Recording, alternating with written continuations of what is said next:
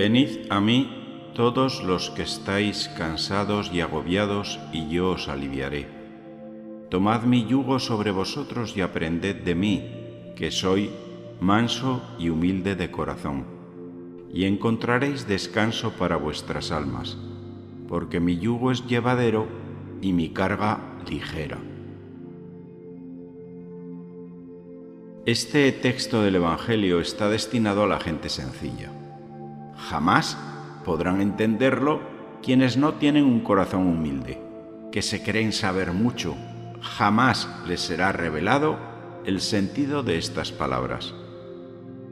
Venid a mí es una invitación a acercarse a Jesús y hoy en día es muy rechazado en numerosos ambientes, por tanto lamentablemente ya están autoexcluidos. Si estás escuchando esto, tú sí estás invitado ¿Cómo acercarte?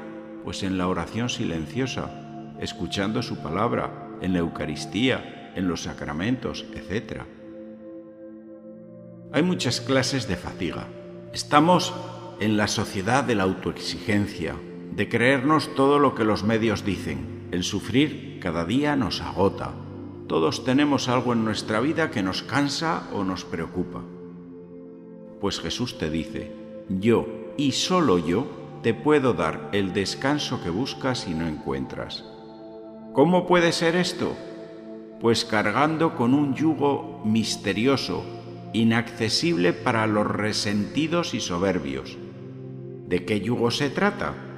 Pues partamos de que un yugo, lo mismo que une dos bueyes en un arado, debe unir al unísono dos voluntades distintas, la tuya y la de Dios.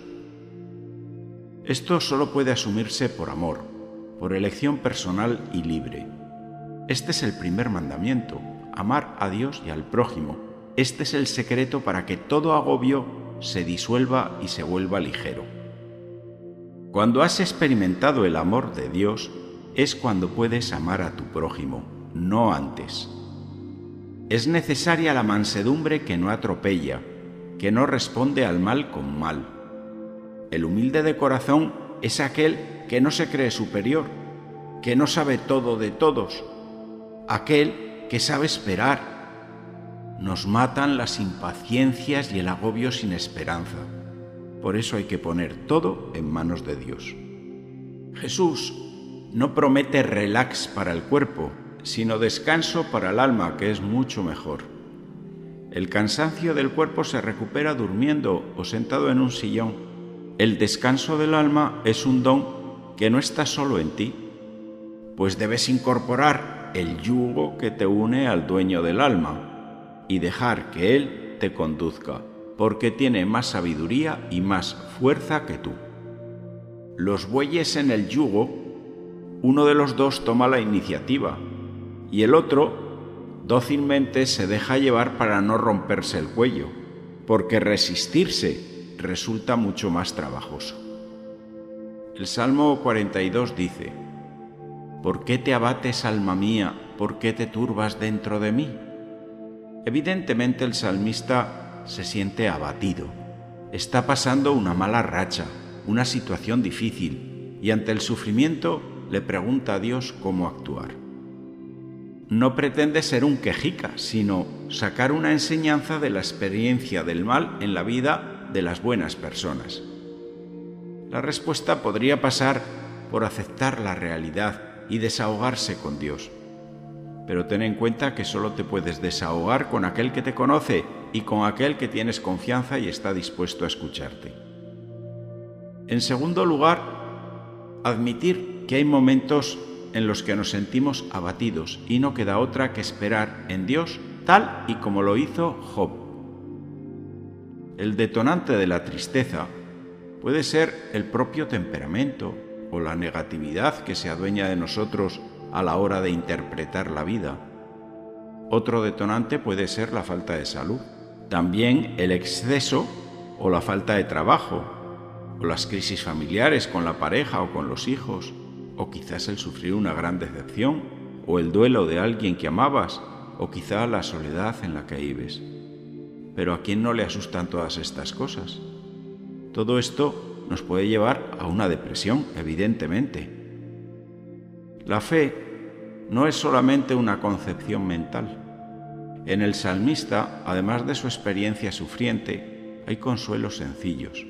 Por ejemplo, el saber que Dios existe, que es alguien vivo que está dispuesto a ayudar, y también la certeza de que Dios está amando del todo y a todos, también a tu vida.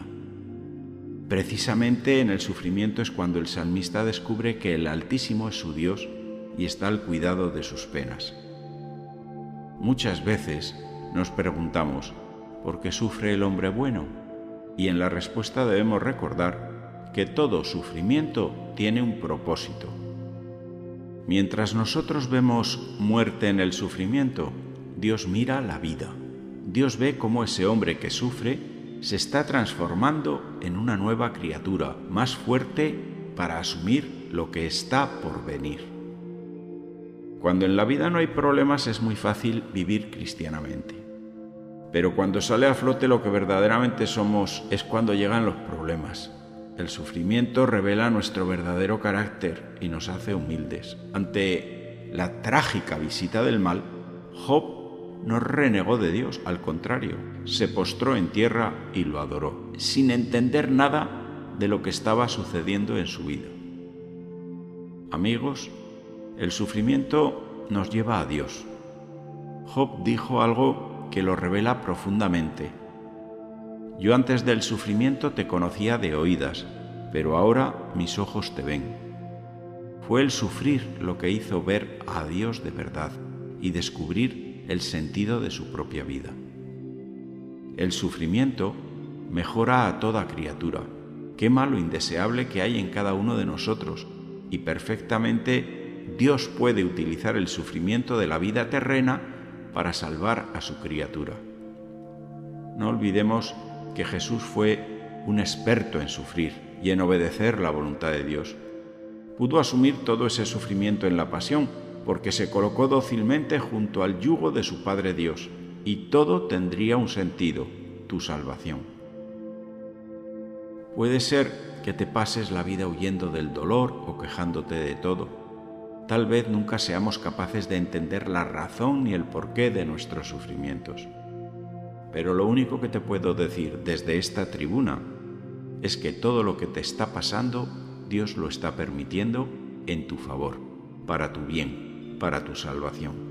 El objetivo del mal es sacar a Dios de tu corazón, para que no entiendas, ni sientas, ni veas, ni esperes. Pues yo te digo, espera en Dios y volverás a alabarlo.